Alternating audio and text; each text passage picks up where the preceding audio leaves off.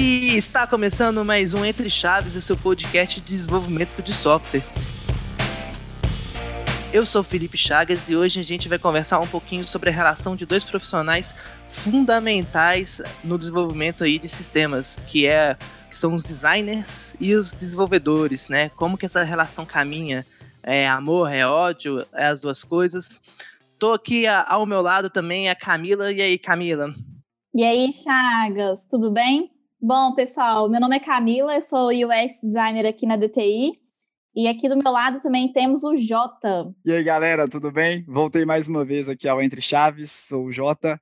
E hoje temos pessoas muito especiais, uma delas, a Larissa, mais conhecida como Ziza aqui internamente. Fala, Ziza. Ai, Jota, muito fofo você falar que eu sou especial. E aí, galera? É, eu sou a Ziza, como o Jota falou, sou designer aqui na DTI também. E como nosso último convidado aí, o Valmir aqui do meu lado. Olá, pessoal. Eu sou o Valmir, como a Larissa diz. E eu atuo aqui na DTI como desenvolvedor líder. Muito bem, né, gente? Então, comecei já introduzindo o tema para todo mundo, que é justamente falar sobre essa questão aí, o relacionamento dos, desses dois profissionais, né? É, então, eu acho que uma coisa que seria interessante, até para a gente deixar claro para os nossos ouvintes, o papel do desenvolvedor, eu acho que ele é mais difundido, digamos, ele produz código qual que é o papel do designer, né, aí dentro dos, dos squads do desenvolvimento? Acho que seria legal de contextualizar isso, até para a gente prosseguir com a nossa conversa. Quando a sua tia chega no almoço de família e pergunta o que, que você faz na empresa, qual é a resposta? Exatamente. Que... A gente desenha. Nosso pai pensa que a gente desenha, né? Mas no caso não é só isso, não, galera. Bom, não sei o que, que a Camis vai falar aí, mas eu acho que o nosso papel ele está muito é, como intermediário no squad. A gente está sempre permeando ali nas áreas, tanto técnica, né, em, em parceria com vocês, pelo menos isso na DTI acontece, com os desenvolvedores, mas também muito perto da área de negócio, né, ali com as definições, e também é, falando da parte de UI, né, que é dar forma e função e, e cor e deixar as coisas lindas nos nossos protótipos e nos sistemas. Eu acho que basicamente é um, é um papel bem estratégico ali, que está bem no meio ali, de, entre devs e negócio. Acho que é isso, né, Camis? Sim, é, eu gosto de falar muito que é, a gente é a pessoa que vai pensar na experiência do usuário dentro de um sistema, dentro de um produto, dentro de um serviço, né? Então a gente está todo o tempo é, conversando com o negócio, conversando com os usuários para buscar uhum. entender qual é o melhor caminho, qual é a melhor experiência que a gente pode projetar para aquele usuário na hora que ele for utilizar um sistema. E é óbvio. Desde o início até a evolução, né? Cara? Exatamente. E aí, essa parte que a gente se envolve muito com o desenvolvedor é o momento onde a gente vai dar a vida àquele sistema, né? Então, assim, a gente projeta a experiência, mas quem coloca aquilo para rodar de fato é o desenvolvedor. Então, nosso contato é muito nesse sentido de transformar o nosso conceito e, e a nossa experiência que a gente projetou em código agora, né? Que vai ser o desenvolvedor que vai ajudar a gente nesse processo. Eu gosto muito da, do termo que vocês usam direto, né? Que é o termo de facilitador é, quando eu estou ali no meu dia a dia de trabalho, eu uhum. realmente sinto que o papel dos designers é facilitar muitas coisas, seja para mim como desenvolvedor, na hora que eu tenho que é, colocar informações em um site e aí eu estudo junto com eles a melhor forma de fazer isso. É, também vejo que facilita um processo de um cliente que precisa de uma, ele tem uma demanda, ele tem uma necessidade e precisa criar um sistema que vá ajudá-lo a resolver isso. Então, eu gosto realmente bastante desse termo de facilitar as coisas, facilitar as atividades às vezes a pessoa não consegue nem colocar em palavras o que, que ela estranha né, no dia a dia do negócio dela, o que, que há de, de oportunidades ali que ela pode é, explorar. E o designer ele chega com esse, essa facilitação, essa visão e essa síntese de tudo que ele pode ajudar a contribuir. Sim, eu perguntei isso é, eu até para a gente fazer o início das conversa, porque acho que a Aziza que comentou, ah, minha mãe acha que eu desenho. Mas eu acho que tem muitos, é, digamos, gestores e áreas de negócio que pensam isso, e muitos desenvolvedores também, o que prejudica muito, é, acho que essa relação é, é essa simplificação e às vezes até um pouco pedante do que, que é o trabalho do design, sabe? Ah, ele vai só desenhar as telas, ele vai deixar bonito aqui o meu sistema. E para além do senso estético, tem muitas outras coisas que estão envolvidas nesse trabalho que é, é, realizado. Então, eu acho que e aí já dando um juízo de valor sobre o assunto, é, a ignorância sobre o que, que é o trabalho do design é uma das coisas que podem impactar negativamente no relacionamento entre desenvolvedores e designers. Eu acho também que essa, essa visão é, de, de, designer ela é muito centrada na, na parte de interface, né? Muita gente acha que tudo que o designer faz é realmente só fazer telinha. Mas a parte de experiência, um sistema com um bom design de experiência, né? É um negócio que você totalmente sente a diferença. Dá um prazer de usar o sistema. Né? É, faz muita diferença. E eu acho que ela vem ampliando todos os dias, né?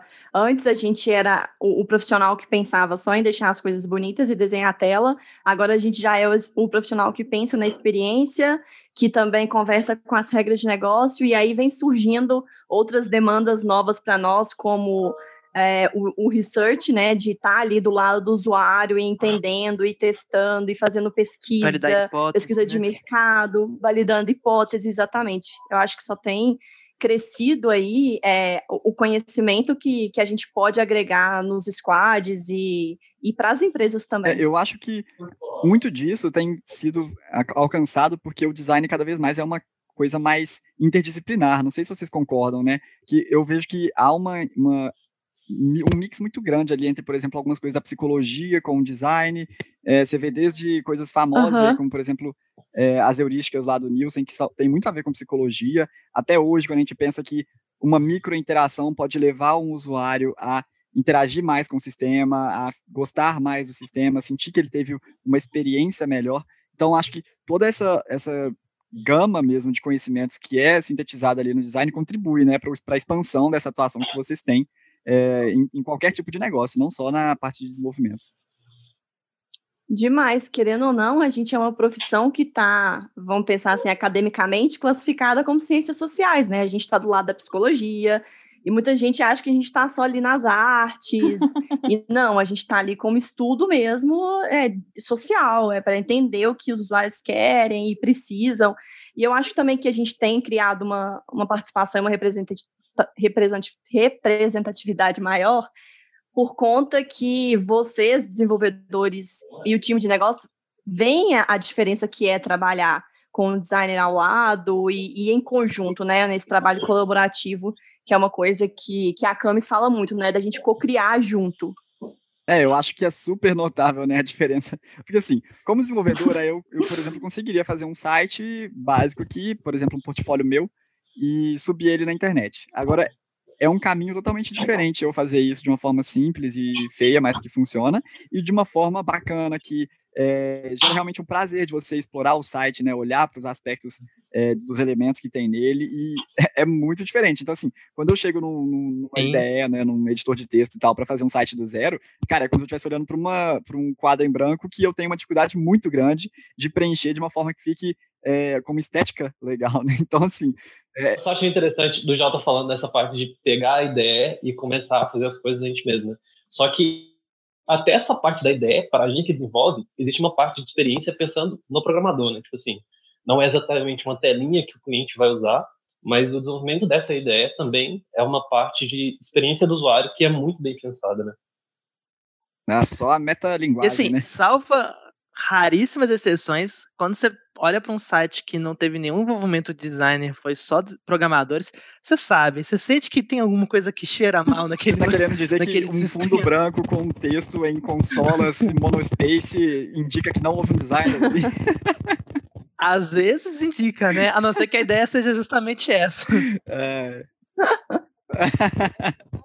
Exatamente, gente. Tem justificativa. É, e eu só queria resgatar até um exemplo que o, que o Jota trouxe sobre microinterações, porque às vezes a, o, o sistema, ele parecer que ele está sendo rápido, é mais importante do que ele ser rápido e parecer que ele é lento, né?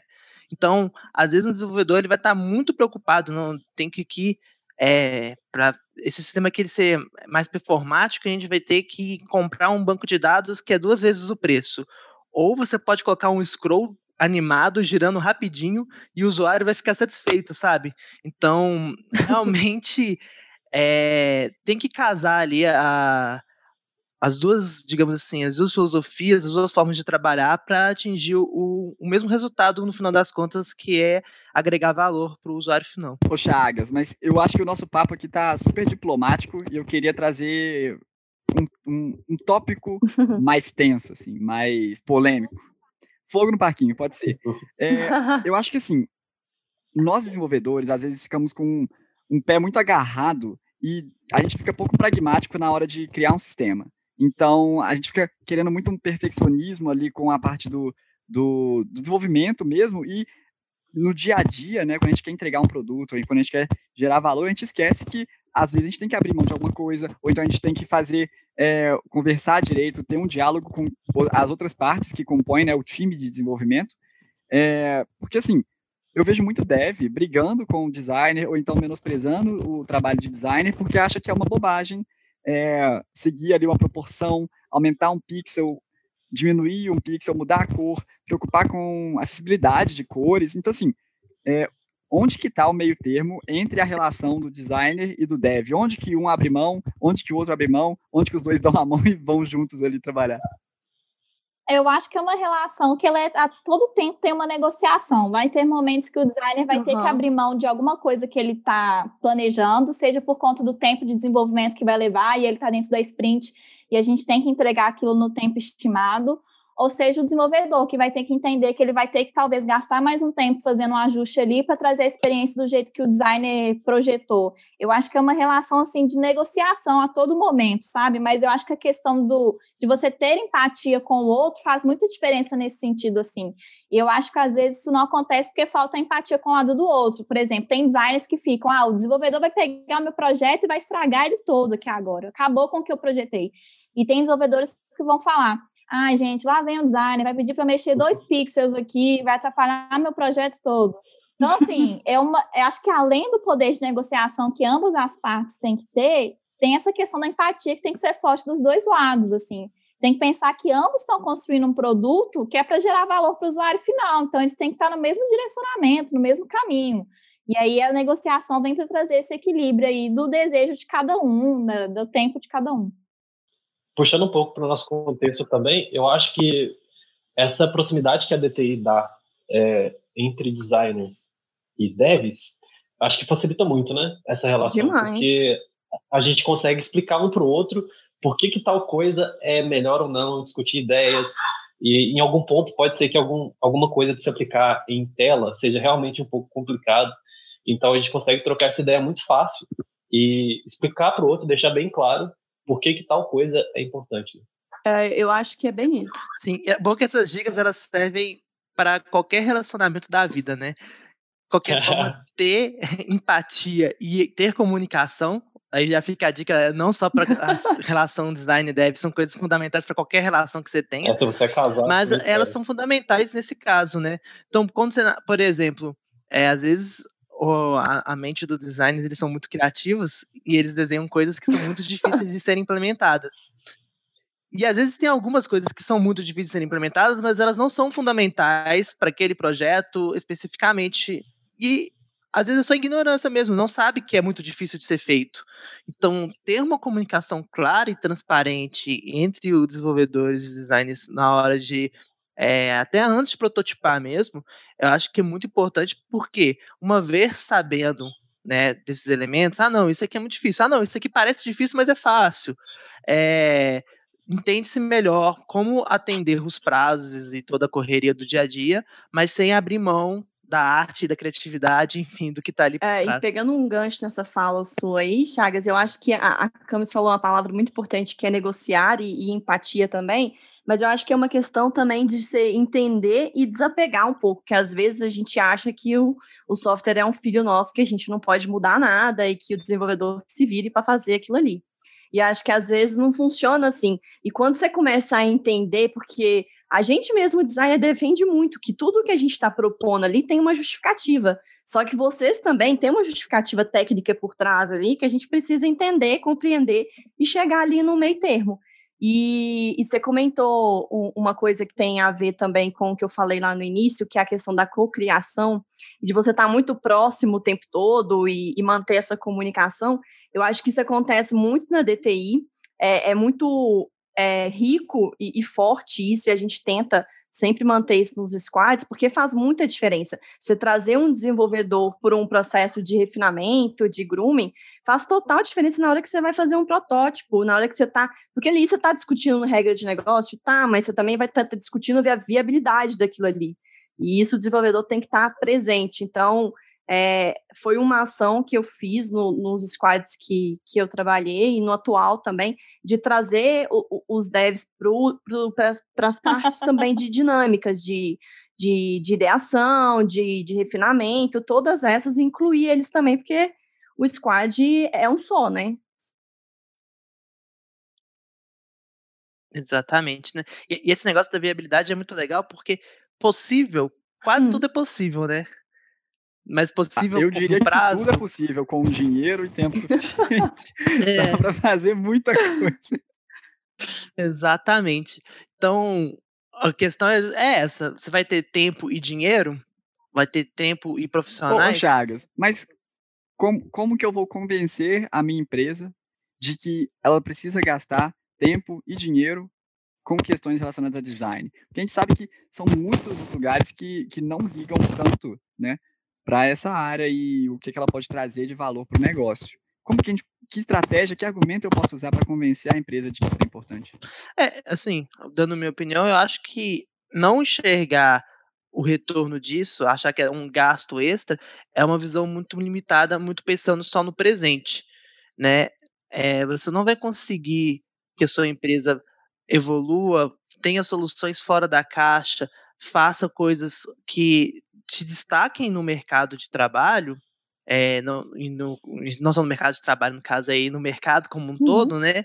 Se você não tiver, e aí pensando em desenvolvimento de software, é, esses dois times trabalhando em conjunto. Agora, se você quer só trabalhar com uma fábrica que vai estar tá recebendo requisito, matando requisito e entregando, é, realmente vai ser difícil justificar esse valor mas você vai ter que saber que você vai estar limitado e a qualidade da sua entrega ela vai ser comprometida por causa desse comportamento. Então é aquilo, você quer uma coisa de qualidade, você tem que pagar mais. Pegando o que o Chagas falou, é, acho que é muito jeito como a empresa quer se colocar no mercado. Hoje, no mundo, a gente vê o consumidor no centro de tudo, né? Ele tem o poder de decisão do que, que ele quer escolher no mercado, é tudo muito personalizável. Então, se a sua empresa uhum. não pensa em colocar ele aqui no centro das, da, das atenções e, e, e, pensar numa experiência que vai ser a mais adequada para ele, ela vai estar tá perdendo mercado, porque hoje em dia é tudo muito concorrido. Então, assim, vai depender muito de como que a sua empresa quer se posicionar também nesse sentido, assim. Eu acho que é muito um trabalho de formiguinha também uhum. com o cliente, né? Porque muitos squads, muitos projetos, eles vão começar sem um designer, porque a empresa simplesmente não entende o valor disso, e eventualmente você vai conseguindo explicar, olha, tá vendo isso aqui? Deu errado porque a gente não tinha um designer.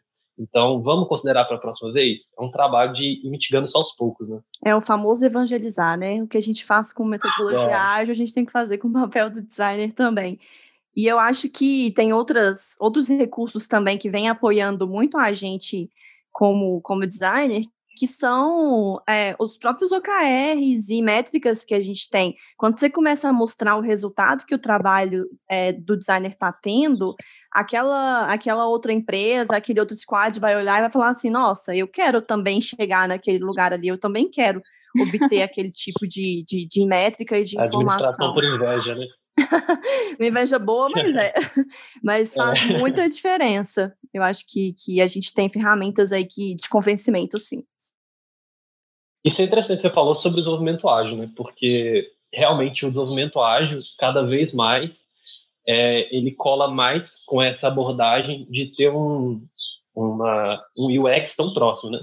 Porque antigamente você simplesmente pegava, imaginava todas as telinhas, fazia no Paint e desenvolvia tudo. Mas com essa, esse desenvolvimento incremental, recursivo, é, fica outra coisa, né? Desenvolver com uma pessoa de UX, UI?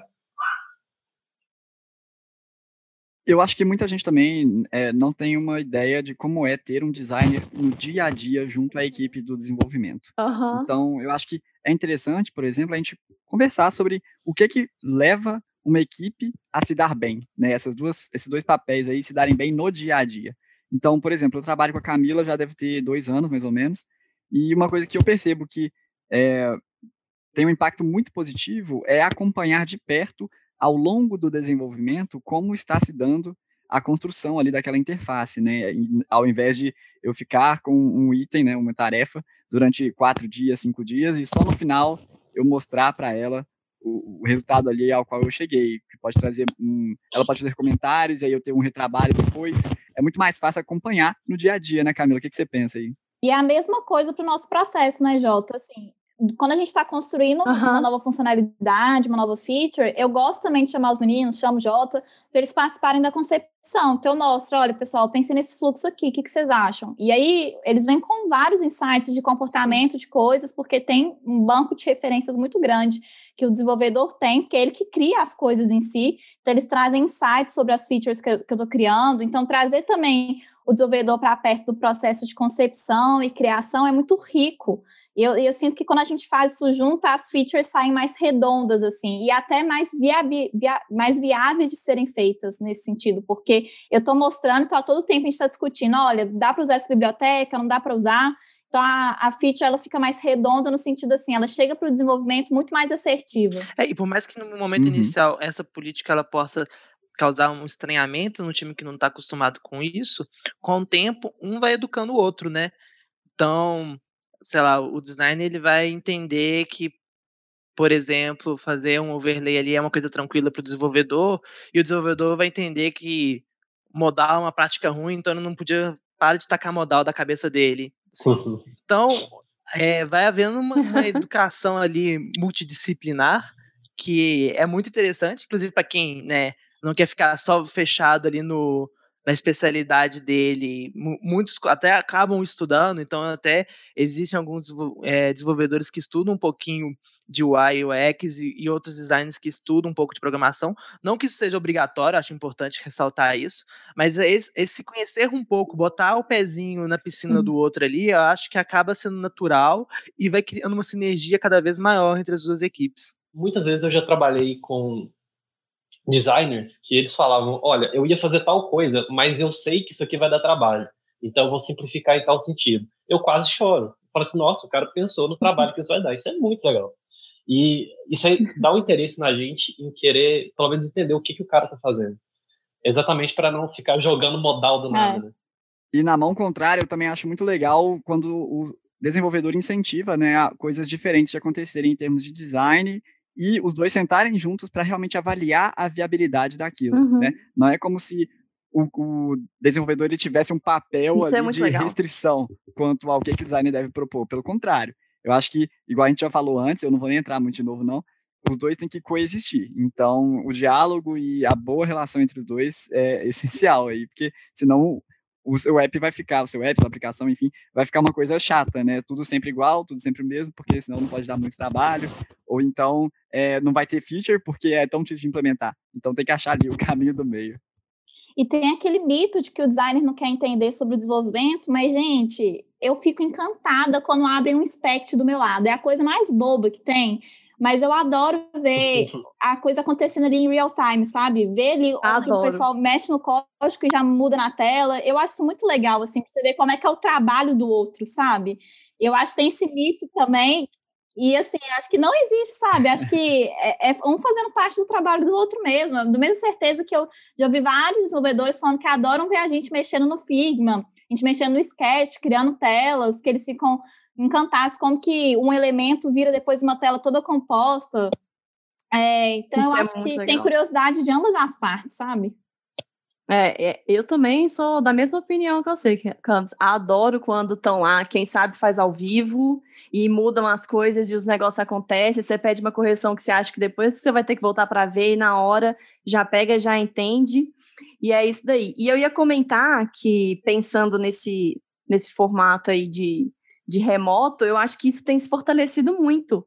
É, não sei nos squads de vocês, mas eu acho que essa relação fortaleceu demais no meu, porque eles estão mostrando as coisas para a gente na tela do computador, tem essa questão de estar tá sempre ali muito próximo, só que através do computador. Então, assim, abre o, o, os programas, os códigos, tudo aqui para mim e acompanho eles alterando e a gente valida junto e cria junto. Então, acho que isso é, foi muito bacana aí nesse formato remoto.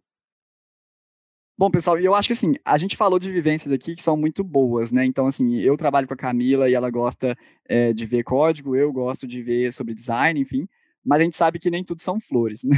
Então, assim, eu já vi é, equipes em que o desenvolvedor, ele, ele tinha um desprezo mesmo, assim, pela questão do design, e o designer, já vi casos também que o cara não, não queria saber ali do desenvolvimento. É, eu acho que, por mais que nem todo mundo goste da área um do outro, isso entra muito ali na parte do profissionalismo né? Então a gente não pode nunca deixar assim o, o, respeito cair de lado. Beleza, pode ser que você não goste de design, pode ser que você não tenha muita paciência para isso, enfim, e você tem essa possibilidade mesmo, né? Ninguém precisa gostar do design.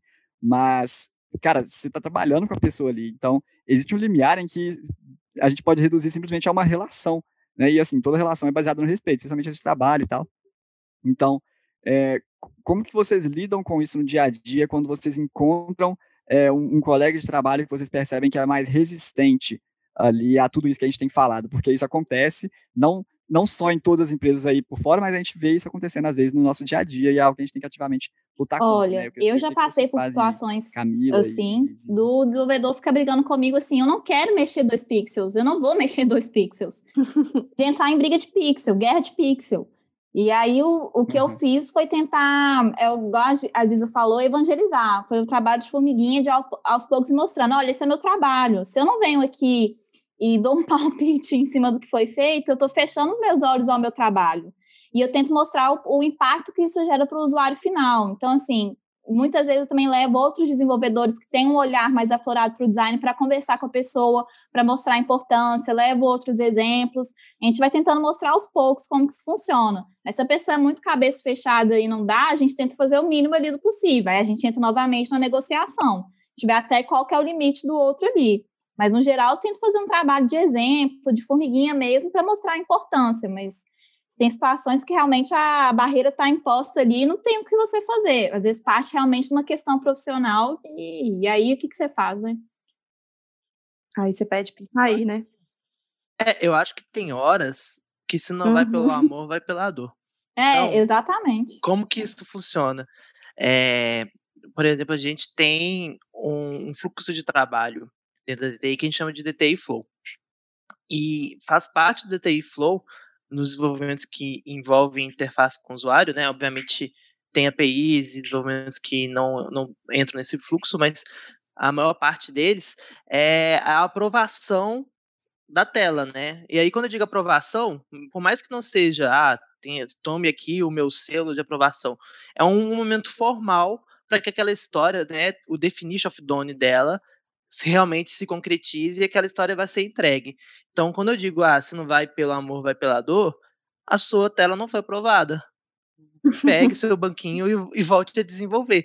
E assim, isso é, pode gerar atritos no início, mas aí o processo vai obrigar que, a, que aquelas duas pessoas conversem, que elas né, ajustem dois pixels ou não, e aí sim, porque senão aquela história vai se, se arrastar e isso vai acabar escalando. Então, em situações e aí, dando minha opinião, né? Em situações em que o relacionamento não é bom, eu iria pelo processo, né? Voltar para a planilha ali, o definition of done. Então, ok, você não quer conversar comigo, mas vamos aqui trabalhar para a gente entregar eu, a história. Eu concordo com você, Chagas. Eu acho que, que a gente se apoiar nesses ritos e nessas, nesses cheques mesmo que a gente sempre faz, que o DTI Flow proporciona, né? É, é, igual eu sempre falo com os meninos, você não preza pela qualidade do código? Pois é, eu prezo pela qualidade da interface que a gente está entregando.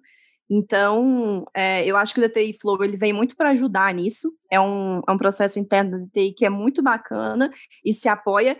E te digo mais, eu acho que você comentou aí, ah, e se vai pela dor, eu acho que nem é o processo que vai mostrar isso, não. É o cliente mesmo que vai cobrar isso. Já vi histórias serem entregadas sem passar por um cheque de desenvolvedor, um cheque de design, e chegar lá e começar a virar uma bola de neve e as coisas começarem a desandar na visão até do próprio cliente ou do usuário. Então, assim, é, é muito importante, a gente tem que, que firmar isso, e, e se não rolar, é, vai se prejudicar o squad inteiro, né? Não só o designer ou o desenvolvedor que não quis aquilo. Prejudica a entrega, né? É, um negócio legal que vocês comentaram é sobre o fato de que o designer, você nunca vê ele chegando e dando palpite no código do desenvolvedor. Só que o desenvolvedor, alguns por algum motivo, acham que tem um conhecimento assim acima de tudo para chegar e dar palpite em outras áreas, né? E isso não é só falta de profissionalismo, como muito injusto, né? Tipo assim, você tem simplesmente que reconhecer que essa não é sua área. Então, tipo, é, aceite opiniões, porque com certeza o seu trabalho em si vai ser muito melhor, sabe? Sem dúvida. Programador egocêntrico, eu nunca ouvi falar sobre isso. Não. Que isso? Vai dizer, essa vai raça dizer que programador sofre. também tem dificuldade com a parte lá de comunicação. e consenso estético? Hum, jamais. Galera, né? Depois de mais um episódio criticando programadores, é, esperamos aí que a gente tenha é, ajudado aí com terapia de casal entre as duas classes. Mas acho que fica aí a mensagem, né? Conversem, tenham empatia. Isso auxilia qualquer uma das relações profissionais e não profissionais, mas especificamente no caso de desenvolvedores e designers, ela se torna fundamental com um trabalho de qualidade e coeso. Então, um beijo, um abraço no coração de todo mundo e até terça que vem. É, Tchau. pessoal. Falou, tchau, tchau. Tchau, gente. Tchau, um abraço gente.